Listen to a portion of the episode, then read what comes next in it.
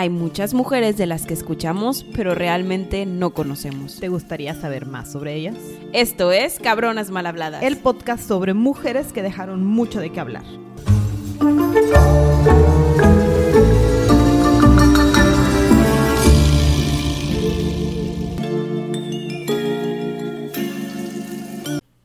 Sandy, Gaby, bienvenida a una triste historia. todas las historias son tristes, en su mayoría. Esta ¿Cuántas historias felices hemos dicho en estos últimos casi dos años? Ay, ¿no, no ha habido una tan desoladora como esta? Sí. Bueno, tal vez. Tal vez Whitney. Y, y esta, ¿cómo se llama la que acabamos de grabar hace poquito? La, la de los Manson. Ah, Sharon. Sharon Sí, Tate. Esta temporada las juntamos a todas. No, y también la de las emperatrices y... Ay, algunas nada más se murieron de viejitas. Algunas sí llegaron hasta el final de sus días. Está bien. Y Sisi y, Pero sí, sí fue libre un y rato. María Antonieta. Bueno, sí, María Antonieta no la puedo ayudar. Pero es que esta está muy triste y siento que está muy cerca a nosotras. O sea, aparte no hemos ido con las esposas del rey Enrique este. Ah, sí, bueno, pero es que esas requieren de mucho estudio de nuestra Está parte. bien. Bueno, seguimos con esta temporada popurrí. Ya saben de quién vamos a hablar. Estamos igual de emocionadas que ustedes. Hoy vamos a hablar de Judy Garland. Ah, ¿Aquí sí tienes el nombre? sí. Excelente. Francis Ethel Gum. O sea, nada que ver con Judy Garland.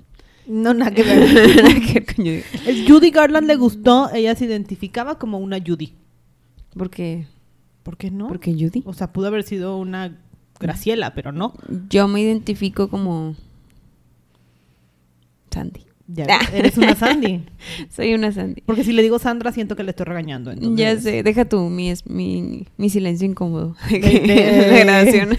Yo me identifico como... Total, Judy nace el 10 de junio de 1922 en Grand Rapids, Minnesota. Su mamá se llamaba Ethel Marion y su papá se llamaba Francis Aventcom. Este hombre era un artista de vaudeville que era como que es un estilo de música este como que muy Sí, es teatro Como comedia. folclórica. Ajá, con comedia. Ajá. una comedia ligera, pero en teatro con canto. Ajá, sobre todo la música, o sea, siempre hubo mucha música alrededor, ¿no? Este era un matrimonio de un de clase media, este, pues no eran así como que bastante adinerados, ni tenían muchas posibilidades, vivían del teatro. Eran artistas. Ajá, entonces pues la verdad no estaba tan sencillo. Tenían un, un teatro de vaudeville, o sea, le decían como que un cine, pero pues era un teatro de vaudeville donde te podían presentar eh, diferentes este, personas de la época. Y, ellas ten- y ellos ya tenían dos hijas. Para estas alturas teníamos a Mary Jane y a Dorothy Virginia, los nombres. Mary Jane se, se llamaba Susie, porque así como nuestra principal se creía Judy, la otra se creía Susie. Y Dorothy Virginia se sentía Jimmy. Porque nos gusta cambiarnos los nombres en esta familia. Porque somos artistas, Gaby. Sí, tenemos un nombre artístico con, con el que sí nos identificamos. Bueno, Judy era la menor. eh, tenían ascendencia irlandesa-escocesa que se puede ver en su rostro. Sí, se le nota mucho. Hay una, desde esta época empiezan las cosas como tristes. Dentro de uno de los documentales y de los historiadores se, da- se dieron cuenta que intentaron abortar es- este, es- a esta bebé, Sí. pero no se dejó. Ella ya fue muy fuerte y no hubo Se médico. aferró. Ajá, tenía que nacer. Esta mujer se tenía aferró que a la nacer. panza de su madre. Exacto. Total, que aunque no la querían cuando nació, fue la bebé y la princesa de la familia, la persona más exitosa, este, etcétera, etcétera, por sus padres. Era la niña de los ojos de sus padres. Yo no sé cómo pasó Ajá. esto. Le decían baby. Le decían baby. Baby gum. Aquí nadie teníamos los nombres con los que nos bautizaron. A sus dos años sale en su primera aparición en el teatro de vaudeville de sus papás. Y los papás, como bien se ha dicho, para tener más dinero, Dijeron, ay, si nuestras hijas hacen todo un show, Obvio, van a. Yo sé, idea millonaria. Vamos a hacer que nuestras niñas de entre 10 y 2 años canten buena parte de la noche para hacernos millonarios. y ahí por ahí como hasta las 4 o 5 de la mañana, después ya se duermen y luego les doy desayunar y se repite. Todos Exacto. los días. Todos los días. Desde que Baby Gum tenía dos, años. Cantando Jingle Bells. Háganme el favor. Porque era Este, lo que sabían. Era la- porque ella sí cuenta que era la única canción que se, que se sabía y que por eso es que era lo único que. Y le podía gustaba cantar. entonces bueno. Le gustaba, pero a la vez era una vida muy compleja, difícil, cansada para una niña que no la dejaban, niñas que no las dejaban vivir su infancia. Es, es imposible. Pero bueno. Las llamaban las Gum Sisters. Este, dicen que desde chiquitas las acostumbraron a las tres a tomar pastillas. Tanto para dormir como para levantarse y todo. Y esto es gran relevante dentro de toda la historia de Judy. Pero fíjese que empezaron los papás a darles pastillas a niñas de entre 2 y 10 años. Exacto. La lógica de Ethel era es que las necesito despiertas para que puedan eh, hacer su, su acto y podamos tener un... En la este, madrugada, En la ajá. madrugada y aguanten. Entonces les doy anfetaminas en las mañanas, pues cuando las necesito normalmente en las mañanas, para que las niñas puedan trabajar. Y en las noches, cuando ya no las puedo tolerar y ya quiero que se duerman y ya acabamos de trabajar, entonces les doy barbitúricos o somníferos para que entonces se puedan apagar, duerman un ratito y las despierto y como están medias modorras, pues les vuelvo a dar anfetaminas para volver a empezar. Entonces ese fue el ciclo en el que, que tuvo su infancia. No O sea, coraje, no. ay, me mol- me- a mí me- me, ¡oh! ay, yo me estresé mucho, así que cómo, cómo- o sea, cómo le das eso a una niña que no lo necesita nada más que se duerma a las 8 y ya no necesita O sea, nada. no ne- una niña, los niños no necesitan trabajo. No, y más por porque ya sabemos qué pasa en la historia, pero bueno, en 1926, no me voy a enojar. En 1926 se Todavía. mudan a Lancaster, California, porque aparte, este, pues dentro de su núcleo familiar, pues los papás no se llevaban tan bien. Entonces el papá se le empezó a conocer que tenía tendencias homosexuales en una época donde la homosexualidad no era legal todavía aquí, ¿verdad? No. Oye, no. Pues, No. de entrada no estaba muy bien. no visto. estaba muy bien visto. Entonces, bueno, empezó a tener este, una relación con un chavito y bueno, la gente empezó a juzgar como en la época, eh, lo cual que bueno que ahorita ya no juzgamos, pero eh, se enamoró y se tuvieron que ir.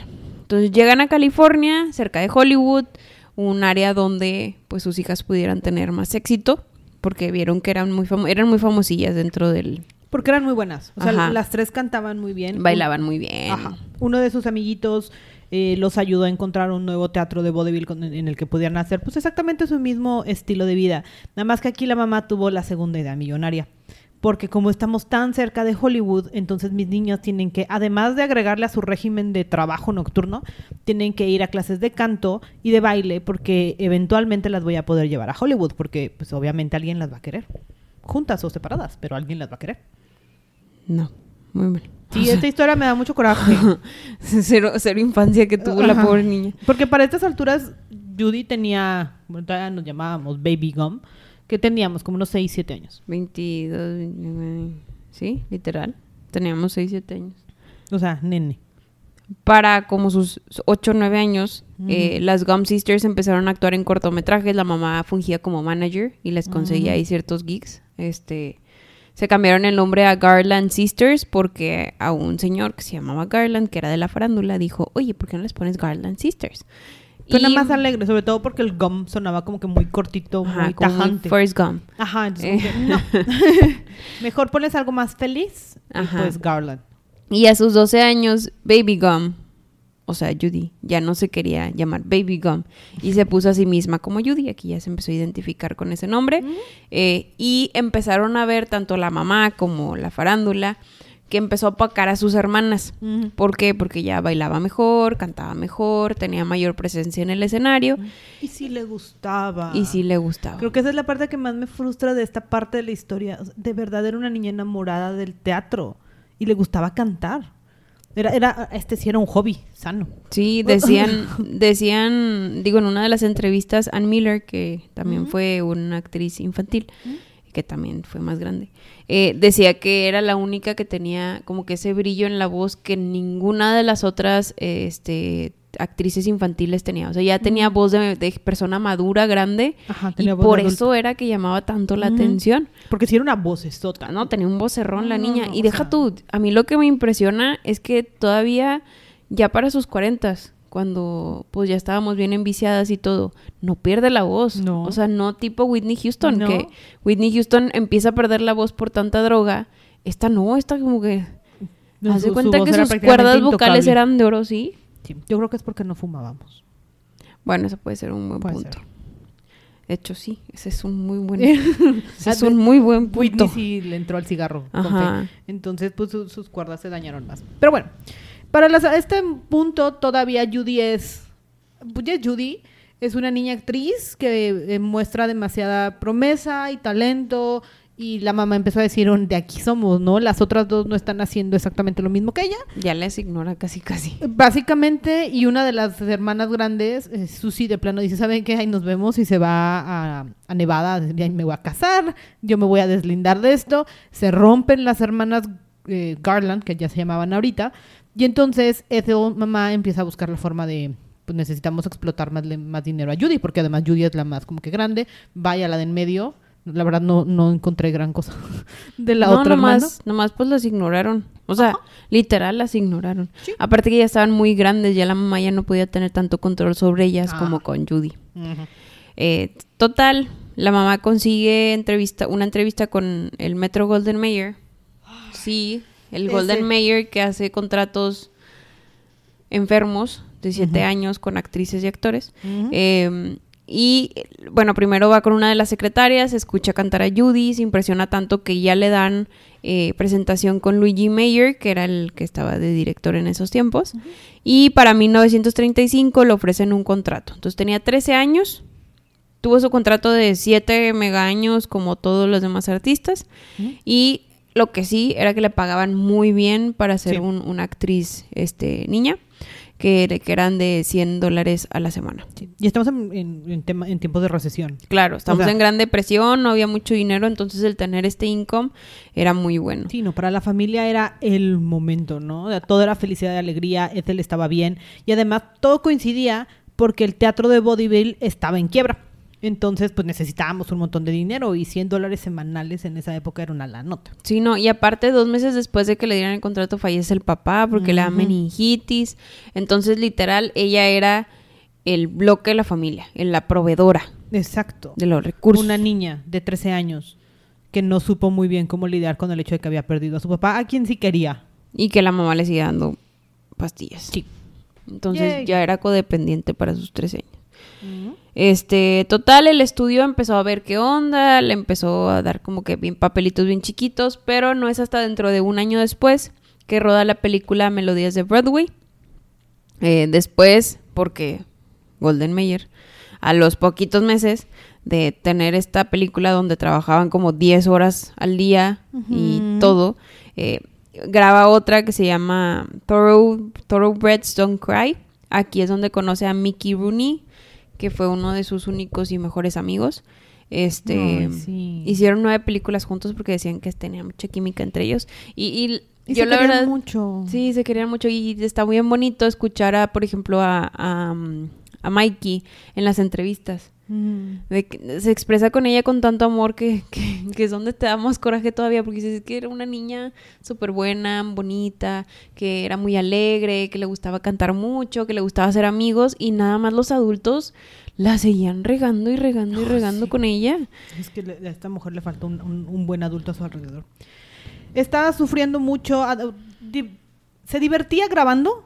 En este punto todavía era como que un juego para ella, pero sufría mucho el tema de que a su alrededor había mujeres muy bonitas. O sea, en este momento tenemos a Eva Gardner, a Elizabeth Taylor. Entonces, visualmente eh, se parecían más al estándar de la época y además eran bien delgaditas. O sea, tenían el estilo del cuerpo que se buscaba en la época. Y ella era tosca. Eh, ah, O sea, por naturaleza hay unos que somos más toscos que otros. Y, y eres adolescente, tu cuerpo está cambiando, entonces estás pasó a ser una mujer un poquito más voluptuosa y a, y a B. Mayer ya no le encantaba, a MGM ya no le funcionaba su imagen, porque además tenía cara de niña buena, de niña de, de la girl next door, pero ya no tenía el cuerpo y estaba muy grande para hacer papeles de niña, pero muy chiquita para hacer papeles de adolescente enamorada. Ajá. Entonces, ¿dónde la acomodas? O sea, ¿y cómo la ayudas a tener, no, a, a tener un buen autoestima cuando estás en ese medio? No, no, no le dieron buena autoestima, eso fue lo que hicieron. le dieron pastillas. Exacto, más Eh, drogas. Total, siempre batalló mucho con su peso y esto lo vamos a ver a lo largo de toda la historia. Pero, pero pues ya llegaba un punto en el que, ¿sabes qué? Pues ten dieta y te voy a dar, porque es buena idea, Yay, Ben- drogas. sí, Bencedrina, que Bencedrina, sabemos, tiene grandes efectos secundarios. Te quita el sueño, te quita la, o sea, te da, ¿cómo se llama? Taquicardia. Ajá. Te da un chorro de cosas que, pues nomás, pues es mejor no la tomes, ¿verdad? Pero Sí. punto importante para esta historia, te quita el hambre. Ajá. Entonces, funcionaba muy bien para tratar de controlar el peso de esta niña y además se las recetaba el médico de MGM. No estaban muy seguros ni tan conscientes de que ella despertaba con anfetaminas, se echaba su bencedrina y luego dormía con barbitúricos. Entonces, pues la verdad la, la combinación no estaba funcionando, pero no importa. Esta niña de 14 años puede trabajar 10, 12 horas diarias. Que es lo que necesita. Porque aguanta, ¿no? Pero- y, y funciona. Deja tu ver el cóctel, o sea, imagínate. Se tomaba la bencedrina es para que también no, no duermes con la bencedrina. Entonces se tomaba la anfetamina en la mañana para no dormir y luego la bencedrina en la tarde para no dormir y luego en la noche le das un shot de, de, do- o sea, de pastillas que te duermen. Pues como que ya no duermes porque dos no hacen correlación. no, o sea, to- todo esto no funciona. No hace correlación, o sea, la niña de 15, pobrecita, ya era adicta a pastillas y nunca descansaba. Sí, la prendían y la pagaban de acuerdo a lo que necesitaran. Y ella no sabía. Y además, todo este cóctel genera cierta resistencia en el cuerpo. Entonces, no es como que la, primer- la pastilla que le funcionaba a los dos años le sigue funcionando a los 15. Claro. Entonces, la dosis cada vez es mucho más complicada. Pero bueno, ella sigue viviendo una vida, pues relativamente feliz. Ante la farándula era feliz. Ajá, o sea, porque ella seguía actuando y seguía participando en películas súper importantes. Para estas alturas llevamos como cuatro o cinco películas. O sea, sin aventarnos la lista completa, ya habíamos hecho unas cuatro. No, cinco. y ya le dieron su protagónico. Por ejemplo, para aquí ya, ya había hecho el Mago de Oz. Sí, para cuando le dan el Mago de Oz, no fue la primera opción. Porque no. se veía lo suficientemente tierna. El Mago de Oz es un libro para niños. Entonces no se veía lo suficientemente inocente. Y se lo ofrecen a Shirley Temple, pero ella tenía su propio contrato, entonces no la soltaron. Sí, 20th Entonces- Century Fox pues dijo no. Eh, dijo no, gracias, pero no gracias. Y luego estaba Diana Duncan, creo. Y tampoco fue así como que, eh, no. Entonces no les quedó de otra más que, que usar a Judy. No esperaban el hit que iba a ser esta porque mujer. tiene el vocerrón. O sea, por su vocerrón y también porque tiene, mucha presencia en el escenario. O sea, y es de las que nacen para, para entretener al público, o sea, para, pa- ¿cómo se dice? Hacer el engagement.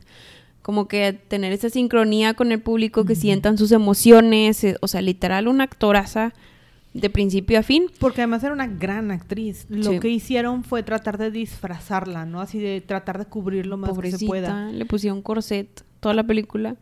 O sea, y además un corset que no estaba diseñado para su No. cuerpo, para poder ahora sí que limitar que se viera lo voluptuosa que era. La peinaron con colitas para que se viera mucho más inocente. La tenían en mega dieta, o sea, tampoco comía bien. Ajá, y la, la grabación se tardó un año. Y si fue una grabación, fue un parteaguas en el cine, El Mago de Oz, porque sí, ya había efectos especiales, buena parte se filmó a color, entonces ya era así como que, wow, ¿qué está pasando? ¿no? Y para cuando sale El Mago de Oz, consigue el doble o el triple de ingresos de lo que había costado. Sí, para estas épocas ya tenía 17 años y muchas de las canciones del Mago de Oz las empezaron a reproducir en la radio. Lo cual dio boom porque Golden Mayer dijo, no manches, de aquí soy, vamos a hacer un CD. Ujú. Bueno, un disco. No había CDs. Tal vez era acetato. Ajá. Este, vamos a sacar un álbum. Ese álbum logró mucho dinero. De hecho, le subieron su, su dinero en el contrato. Vaya. Sí, Le aumentaron el sueldo a dos mil dólares por semana porque pues les estaba proveyendo bastante. Sí. Este, y en tres años y medio, tres años, hizo diez películas. 10 películas, o sea, en estos tiempos hacen como una y media en tres años. No, y, literal eran como de entre 10 y 13 horas al día grabando. Ajá. Y esperaban absolutamente todo.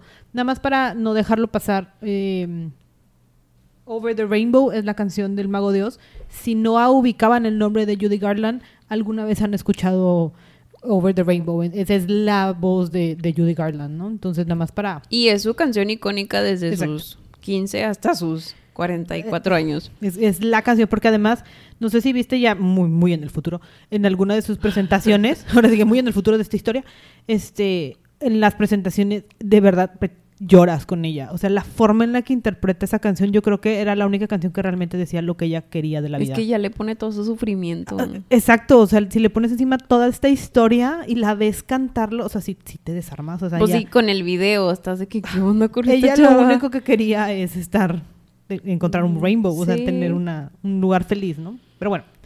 Para 1940, a sus 18 años, pues como que quiere un escape porque está harta. Y porque supongo tenemos 18 yo. años. Y o porque sea. tenemos 18 años y conoce a David Rose.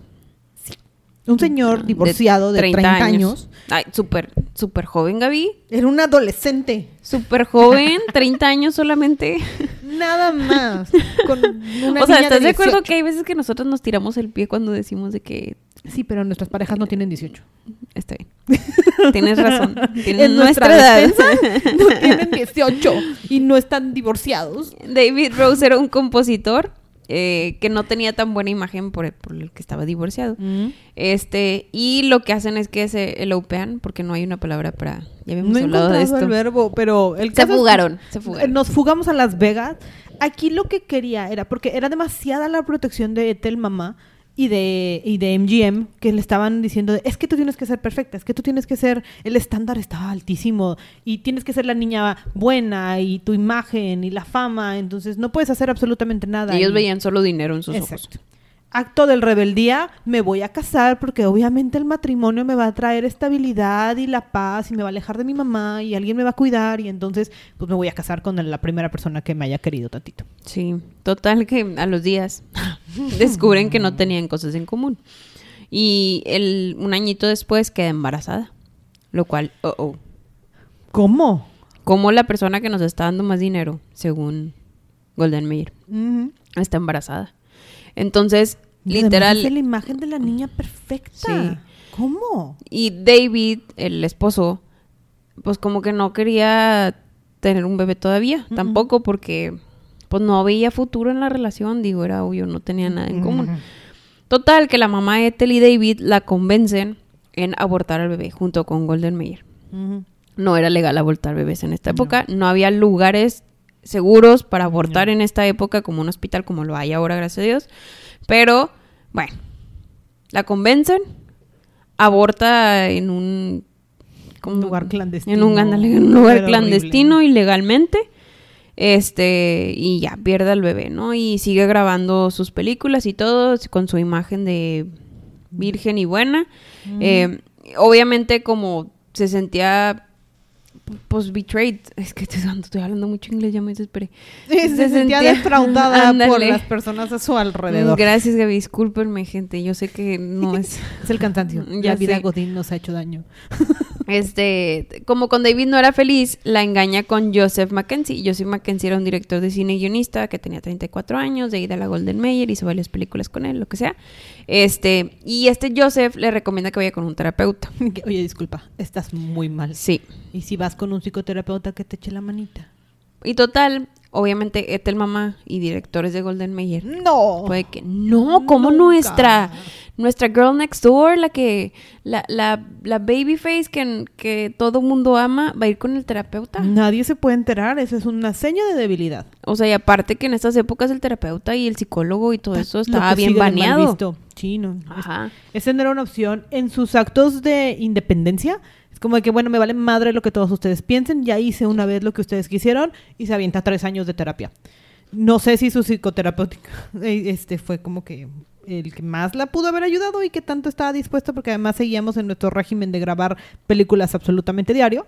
Pues sí fue un poquito complicado, pero al menos ella logró tener un poquito de estabilidad. Se autoayudó.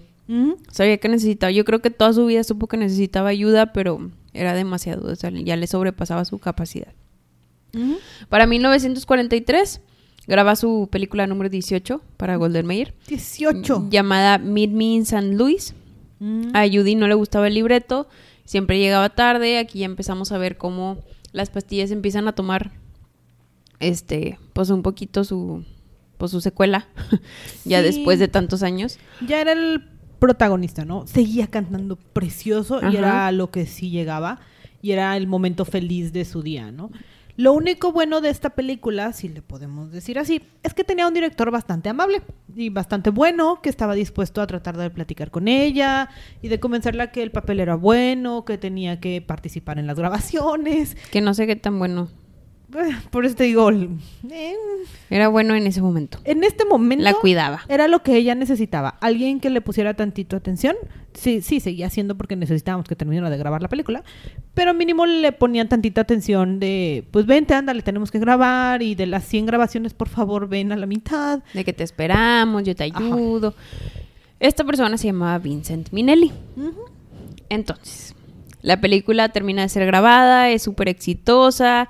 Judy pues todavía sigue más en su auge de fama. Este, a Vincent le encargan más películas junto con Judy, como Siegfried Follies. Ella tenía 22 y él tenía como 42 aprox. Este, le pide el divorcio a David, porque obviamente de ahí no iba a salir nada. Y porque Y- ella nos gustaba Vincent. Claro. O sea, sí. Y se compromete con Vincent en 1945. ¿Mm? Este, dicen, por eso decimos que, quién sabe, o sea, Vincent, no sé por qué se casó con ella. ¿Por qué Vincent? ¿Por qué la afectas más? Pero dicen que Vincent ya era homosexual. O sea, se le notaba.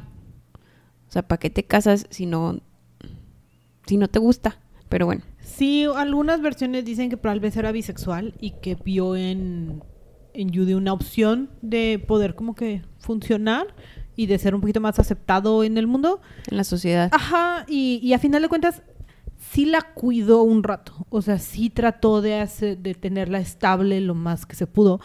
Pero pues también una persona con tantos problemas pues no era tan fácil. O sea, no dependes de que alguien te arregle. Esto tenía que ser por otro camino. ¿no? Ocupaban ayuda, claro. Sí.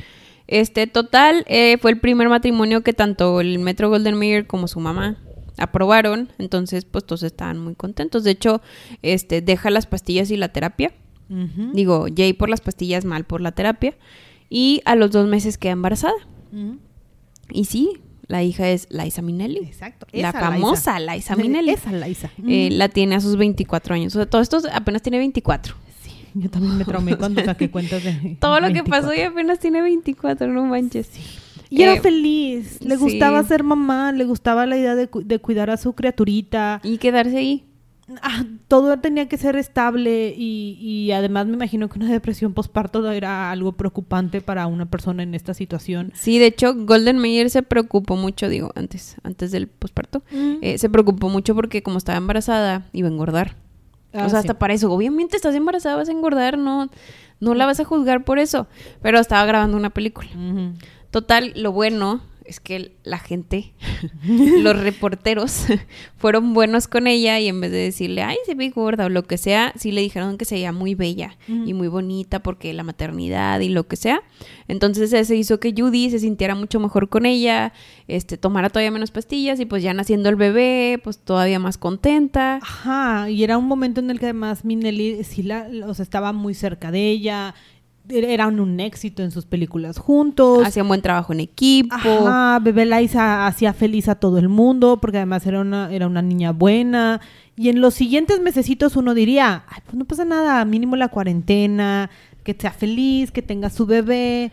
Y pues Meyer Y dijo que Golden no. Mayer solo veía dinerito en sus ojos. Exacto. Y cada mes que esa mujer estaba con su bebé y no estaba grabando algo, pues no era dinero. Perdían dinero. ¿Mm? Total. Eh, Golden Mayer, como que para convencerla de que saliera de su maternidad y de su círculo de felicidad, le dice, ¿sabes qué? Te voy a pagar 6 mil dólares a la semana. Y pues, dinerito manda, ¿no? Fue Seis que mil dólares a la semana en esa época. sí es un chorro, número. es un chorro. Y seguimos en, con problemas económicos Ujú. en Estados Unidos. Mm. Eh, y para 1946 empieza a grabar El Pirata con su esposo también.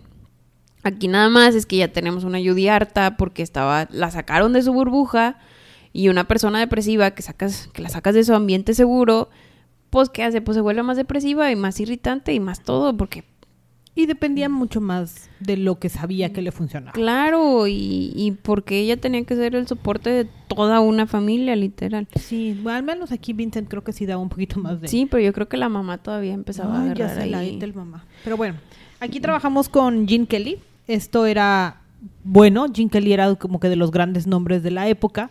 El problema fue que también nos surgía que bajara de peso. Entonces, ¿se acuerdan que habíamos dejado las pastillas cuando nació Liza? Pues bueno, re- regresó la bencedrina y ella se dio cuenta que no aguantaba el ritmo. Entonces regresó a su ciclo de pastillas que sabía que ya le funcionaba. Y sacan la cuenta de que de los 120 días de rodaje, Judy no fue a 99. Y, y la realidad es que él empezó a tener como que delirios. ¿Mm? Ya se imaginaba cosas en el rodaje, decían que de la nada gritaba de que no me mates.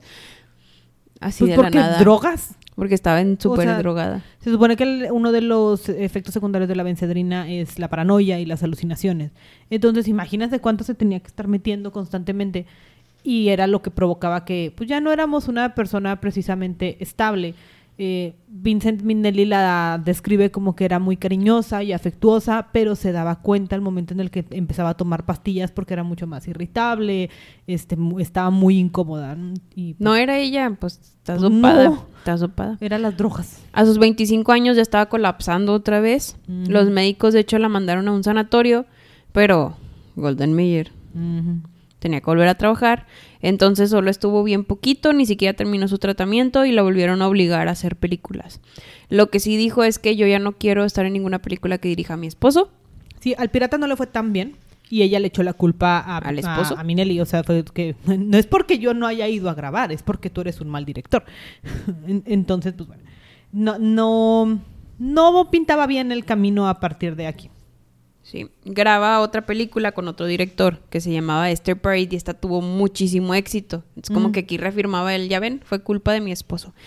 Cuando no, pues es que, pues, oye, traes un problema, ¿verdad? Sí, aquí actuó con Fred Astaire, que era como que de los grandes bailarines de la época. Entonces era su vocesota con un gran bailarín, cuadraban muy bien.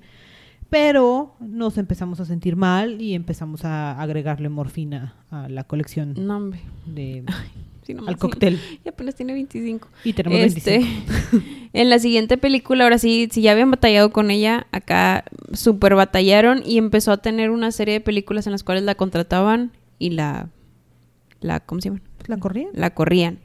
Este, Garland bajó, digo, aquí cuando las empezaron a correr, fue cuando tuvo su primer acto suicida. Este, intentó ir al baño, rompió vidrio y se cortó las venas. Una de las versiones que escuché dice que llegó a su casa y se encontró a Minelli con uno de sus trabajadores en la cama. Porque ya habíamos mencionado que tenía tendencias homosexuales, bisexuales. El caso es que eh, se lo encontró en la cama y me dio mucha risa la entrevista de uno de sus amigos que decía de una mujer normal pues lo- le pega al hombre, ¿no? O sea, te acabo de encontrar poniéndome el cuerno con lo que sea, pues te voy a gritar, te voy a insultar, voy a correr al güey de mi cama, voy a hacer absolutamente lo que se me ocurra. Pero Judy en su estado lo primero que hizo fue meterse al baño y cortarse las venas. Para la prensa esto fue el buffet. Pues O sí, pues su, su angel. Gracias. O sea, era la noticia más grande de la época de Judy, se intentó hacer daño, algunos lo cubrían como que se lastimó las muñecas, pero ya era, pues ya eran resultado tabloides, ¿no? O sea, Y para este punto, ya dijo Luis Mayer, saben que no necesita ayuda. no ¿Tú manches, crees? o sea, no manches. ¿tú crees? De que, saben que ya, ya llega muy mal, ya tiene una adicción. Yo le voy a pagar la, el rehab. Tres meses. En tres meses se arregla. No manches, como que en tres meses se arreglan casi 30 años de vida. Este, no había muchas maneras de recuperarse más que pues estar en un lugar tranquilo y dejar de trabajar. Pero se alivianó un poquito, subió 9 kilos. Y pero ya cuando- no tomábamos pastillas, Ajá. estábamos sobrios, tranquilos, controlados.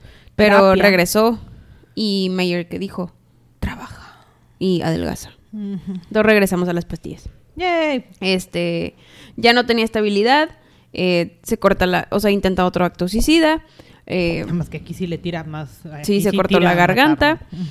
eh, la encuentran, la salvan, todo. Eh, em- empieza a haber varias películas donde también se anulan, o sea, donde ya no puede participar porque ya está muy mal. Entonces, para el 29 de septiembre de 1950, Golden Mayer decidió anular su contrato. Ya después de 20 películas, de que les hubiera dado más de 100 millones de dólares y de haberles dado eh, más dinero que cualquier artista del mundo, le dijo nada más bye bye, te dejo en la calle. Sí, en una entrevista Minelli sí dice, tal vez solo le tenían que haber tenido un poquito más de paciencia. O sea, no, ¿Cuál tú paciencia? provocaste Sí, buena parte de esto. Pero ¿cuál paciencia? No es paciencia, es déjala, o sea, dale O sea, vacaciones. tantita paciencia de quédate en la clínica en donde estabas porque te vi sana. Aunque peses nueve kilos más, ¿qué importa? Estabas sana. No, hombre. A sus 28 años, sin poder actuar, se une a la radio. y termina siendo un boom. O sea, no esperaban que ella tuviera tanto éxito en la radio. Porque pues es otra. Empieza a animarse, ya el horario es diferente, ya no, ya no tiene un régimen de trabajo tan gacho, ni la están forzando a hacer cosas. Y aquí es cuando se encuentra con Sidney Loft, de 33 años. O sea, ella tiene 28, el 33. ya estamos, pues, con alguien más de nuestra edad, que era su admirador. Entonces, Sidney Loft le decían el puñetazo Loft, porque era muy buen peleador. Mm. Este, y ella vio en Sid como que un protector que no tenía. Sí. Em, y bueno, dicen también que él la controlaba mucho. No sé si para bien o para mal. Pero bueno, a Judy le gustaba. Sí, a Judy le gustaba que la cuidaran. O sea, porque nunca tuvo a nadie que la cuidara, la pobre. Entonces le gustaba que la cuidaran y que la mantuvieran ahí estable, que manejara bien el dinero, que ella no se quería preocupar. Ella nada más iba, cantaba, hacía su show y regresaba a la casa. Y era su vida.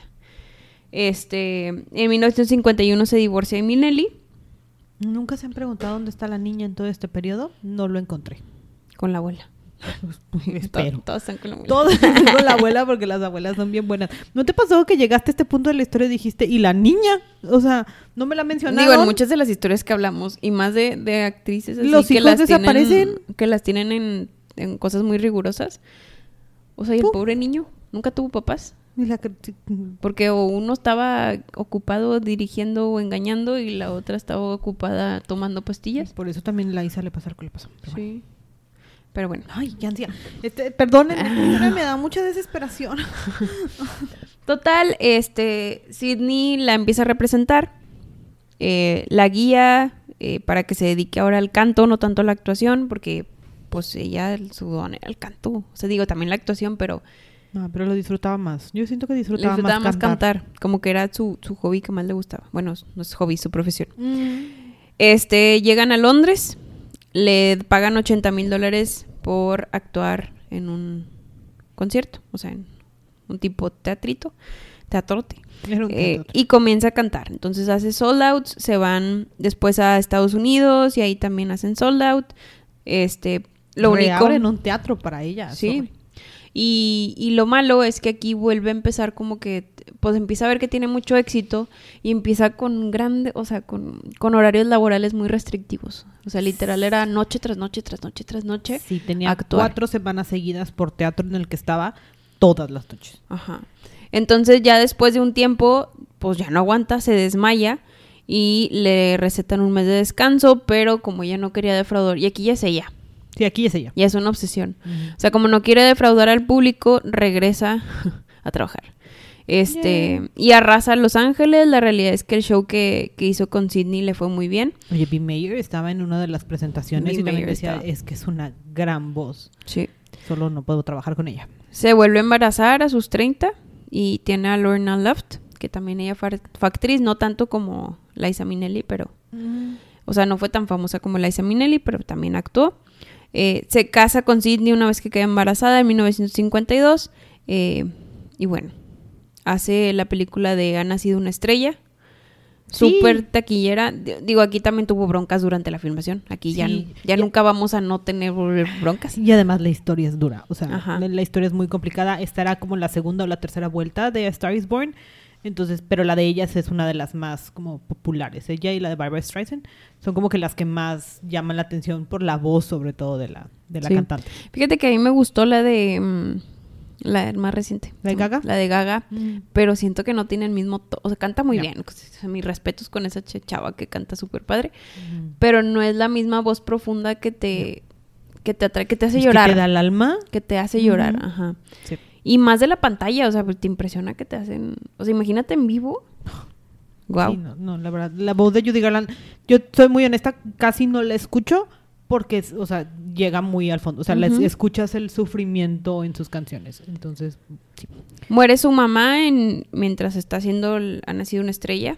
Entonces. Y este es un problema horrible porque aun cuando tenían una relación horrenda y de verdad no se llevaban bien, tenían años que no hablaban, pues sí le pegó, o sea, pues sí, sí acababa de perder a, a una figura importante en su vida. Entonces las grabaciones se vuelven todavía más complicadas porque pues había que levantarla. No, y vuelve a tomar un gran can- una gran cantidad de pastillas, un cóctel.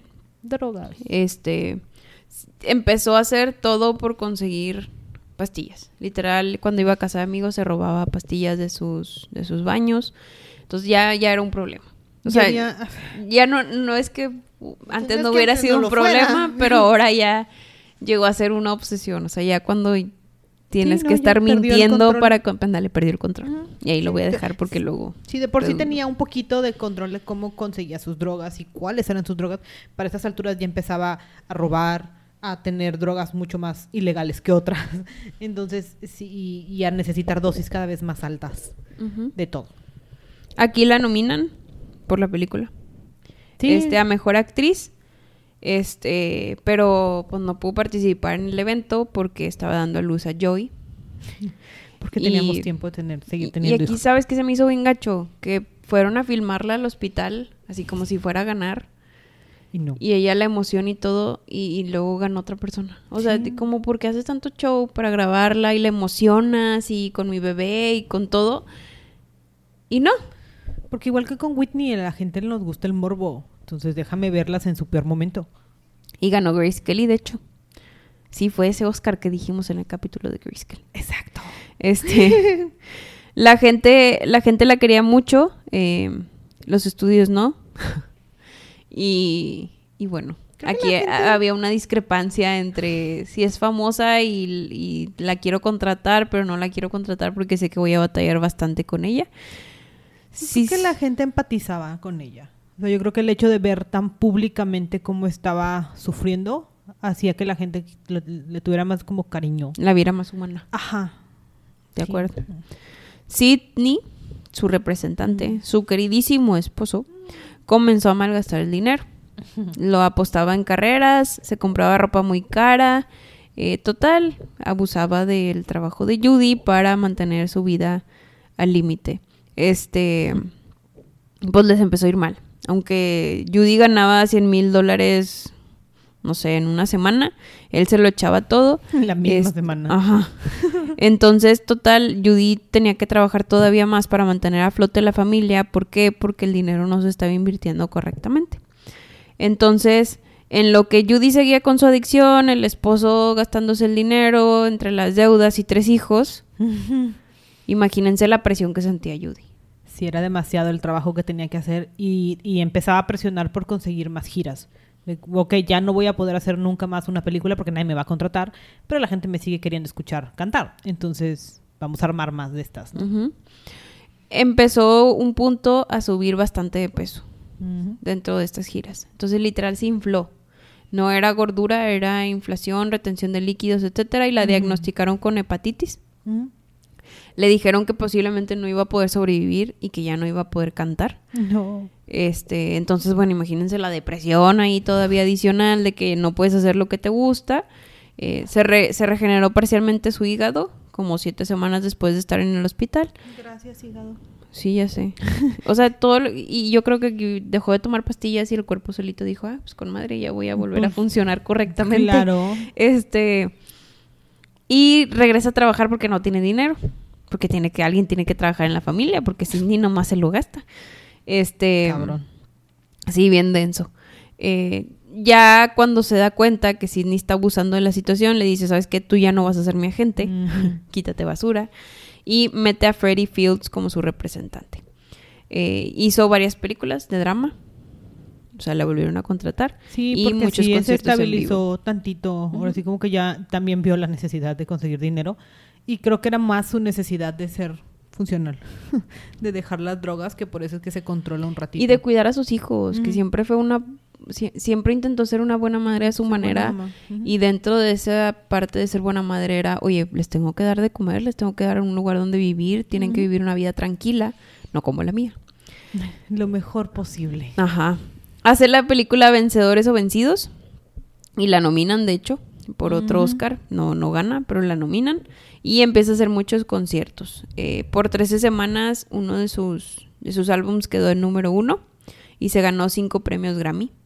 Mírala. Entonces aquí ya empezamos a ganar Es premios. que de ahí éramos, Judy.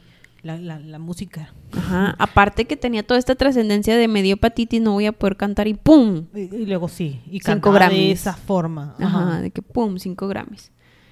Hizo más películas, como A Child is Waiting y I Could Go On Singing, que fue un fracaso. Pero bueno, entre que tenía fama y tenía fracaso, can- mientras cantara todo iba a estar bien. Ey, no sé, y además ya no se alcanzaba para vivir.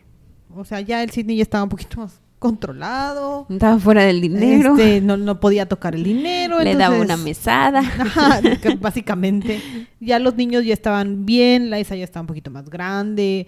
De repente sí, la Isa se nos empieza a desatar y empieza a hacer sus propias fiestas y... Y la vida de la Isa es otra historia. Sí, como que tuvo su momento de rebeldía muy tarde, Ajá, por ahí de los 40. ajá. Ahora sí que se acomoda como otra Que historia. yo siento que fue porque ya sintió independencia. Pues sí, al fin ya estaba un poquito más lejos de la mamá. Ya nadie la quería controlar, entonces ya tenía pues sus propias riendas. Para 1962, la CBS le ofrece hacer su propio show, Ay. The Judy Garland Show. Eh, lo cual pues como que la animó mucho, estaba muy entusiasmada de hacer este show porque ella iba a ser la principal, ella po- podía hacer comedia, podía cantar, podía actuar, podía hacer lo que ella se Pues le antojara hacer dentro de su programa. Era su programa. A lo Betty Este, White. Sí, ándale. Le dieron un contrato, bueno, duró un poquito más que el de Betty White. Este, le hicieron un contrato por cuatro años, eh, por 24 millones de dólares. Ujú. En esta época, 24 millones de dólares. Wow. Este, que se estrenó en 1963. Eh, ella recibía invitados como literal Como un el talk de... show, ¿no? Normal, Ajá. sí, como Betty White. O sea, le- de verdad le recibía, platiquemos, entrevistas. Invitaba animalillos, este... Ajá. Y ella tenía un poco de control creativo, entonces sí estaba padre poder funcionar así. Se divertía. Ajá. Se divertía mucho en el programa. Y tenía tiempo. Tenía un horario limitado. Total, el programa no tuvo mucho éxito. Solo duró, o sea, como que fue de esos de, ay, qué padre, Judy Garland. Y luego fue que, bueno, ya, Gracias. gracias, me gustó, pero ya. Este, entonces llegó un punto en el que después del programa se empezó a quedar sin dinero otra vez. Se volvió a deprimir, tuvo un colapso nervioso, fue al hospital. Se enteró que su esposo tenía una deuda de como 500 millones de dólares. ¿Qué hiciste? 500 mil, 500 mil. Este, se divorcia, se queda Bendito sola Dios. con tres hijos. Y Ya ahora dicen, grandecitos. sí, pero pues de todo lo que tenías ya te volviste a quedar sin nada. Ay, no sé, intenté encontrar algo. O sea, es, es que te quedas con que tiene y luego no tiene, y luego tiene y luego no tiene, y luego obsesión con pastillas. Para sus 42 años, vuelve a entrar al hospital, lo vuelve a abandonar. O sea, y aquí estamos en que entra y sale. Por eso, Es que es un círculo muy extraño en el que ella de verdad quería estar limpia. porque quería estar con sus hijos y, y lo dice en entrevistas de que I wanna be with my kids. O sea, Ajá. quiero convivir con ellos, estén grandes o no estén grandes. Ajá, y, y- y se seguía preocupando por su imagen, por verse bien bonita, porque nadie la viera tan destruida como realmente se sentía. Es correcto. Total, ya divorciada, conoce a Mark Heron, que era un actor de 33 años, ella ya tenía cuarenta y tantos. Este, él, vaya, ya había tenido otras relaciones, pero se terminan casando. Eh, él le maneja el dinero. ¿Qué quieres de regreso? Porque te ¿Pero maneja por tus parejas el dinero. Eh, pero bueno, en lo que grababa su autobiografía, le empieza a ir mal otra vez, empieza a quedar mal. Hay una parte muy padre en una de las entrevistas, no sé si la escuchaste que habla sobre su vida principal, de, de todo lo que he sufrido, Ah, Sí, ¿sí? sí. de todo lo que he sufrido no le puedo echar la gente la culpa a nadie, igual cosas así No. dice, entonces ahí está padre, es que lo tienen que escuchar porque no me acuerdo del 100%, pero La forma en la que ella reconoce cómo se fue desenvolviendo su vida ándale. es como que lo que, no, no sé, o sea, eh, se ve muy tranquila, o sea, tal vez yo nada más viendo su historia grabándolo miento madres, o sea, es que... Y por- te estresas. Ajá, o sea, como que ¿por qué le hicieron esto? ¿Por qué? Porque nadie le ayudó. Y ella solamente dice, "Mm, pues es que las cosas pasaron y, y estoy bien. Sí. O sea, y lo, lo bonito, o sea, de su personalidad, siento yo es, nunca le echó la culpa a nadie. A nadie. O sea, siempre fue un, oigan, no, pues así me tocó. Y pues no queda más que echarle para adelante. Y voy a seguir cuidando este, a mis hijos, voy a seguir proveyendo, entonces voy a seguir trabajando. Ajá. Esa era, era su opción. Al programa lo nominan a cuatro Emmys. O sea, un Oscar juvenil, Grammys, Emmys. ¿Qué, qué le falta ganar a esta mujer? Ya sé. O sea, es que pues es muy talentosa. Lo que sea de cada quien. Este, por las pastillas se enojaba y tenía muchos arranques. Entonces su esposo jovencillo, el Mark, dijo, ¿sabes qué? Pues yo no tengo por qué andar aguantando esto. A los seis meses se divorcia. Em, pierde su toque esta Judy con el público Mm. por ya sus actitudes ante la cámara y ante, ante en los shows y todo eso, ya, ya no da el mismo rendimiento. Digo, ya tiene 46 años. Tiene que vender su casa. Lo bueno es que ya sus hijos ya estaban casados y, o, o trabajando o lo que sea. Sí, por estas épocas Liza de- eh, tiene un concierto con Liza y también Liza tiene una voz esota. Entonces también les va muy bien en, en su forma como que de trabajar juntas. O sea, era madre e hija y el mundo pues las volvía a querer un poquito, ¿no? Sí. Total, vende su casa, se queda sin dinero. Los amigos como que la empezaban a ayudar. Lo bueno es que siempre tuvo buenos amigos. No tan buenos como para sacarla de ahí, pero Ay, Mikey siempre la quiso. sí, ya Mikey sé. la acompañó mucho. Sí. Pero yo creo que ella no se dejaba ayudar tanto. Pues es que nadie, no es culpa de nadie más que mía, entonces yo me tengo que arreglar sola. Sí, Terapia. sí. Terapia. Este, John Mayer intentaba rescatarla para ver si conseguía trabajo y todo eso. Mayer. Pues ella ya decía bye. Conoce después a Mickey Dean, Mikey, Mikey Deans. Se casan en 1969. Esta es su quinta boda. Eh, cuatro días después de la boda comienza una gira por París, eh, por Chelsea también va. Eh, residen en Chelsea, o sea, se va a vivir a Europa. Se va a vivir a Europa. Porque también en Europa la querían mucho y la papachan mucho. Y creo que el alejarse tanto de la cultura en la que le pasó todo lo que le pasó, le, Le ayudaba, Ajá. Le ayudaba a tener un poquito más de control. sí. Y No. luego, bueno, es cuando, es, en este punto es cuando empieza a hablar en voz más bajita. Para el 21 de junio de 1969, a sus 47 años, este, se había quedado con Matthew West, que era uno de sus amigos, para ir a cenar y todo, pero ella echó mentiras de que Mikey se sentía mal para quedarse en casa. Eh, Judy ya después contesta el teléfono en casa y vuelve a decir, no, pues es que Mikey se siente mal y todo eso, pero la realidad es que Judy se, se había ido a encerrar al baño A tomarse una un buen cóctel de pastillas. Eh, y al momento en el que Mikey ahora sí contesta el teléfono y le dicen, oye, es que pues no que tú ¿Qué te pasó? sentías mal, Ah. ¿dónde está Judy? Empieza a buscar a Judy dentro de la casa, va al baño, escucha que está en la, en la tina, este, no puede abrir la puerta, literal lo que hace Mikey es que sale de la casa y entra por la ventana, Por la del, ventana baño, y se encuentra a Judy en, pues, en la tina así toda... Eh, ve que está fría, le da un beso, la intenta reanimar. De hecho, dicen que cuando la levanta escucha un gemidito y dice, ay, sí está bien, ahí viene, bien, ya va a levantarse. Pero la realidad es que fue como que su último suspiro. Ya cuando llegó la ambulancia, la ambulancia la lleva al hospital, pero ya, ya estaba muerta, eh, ya había fallecido.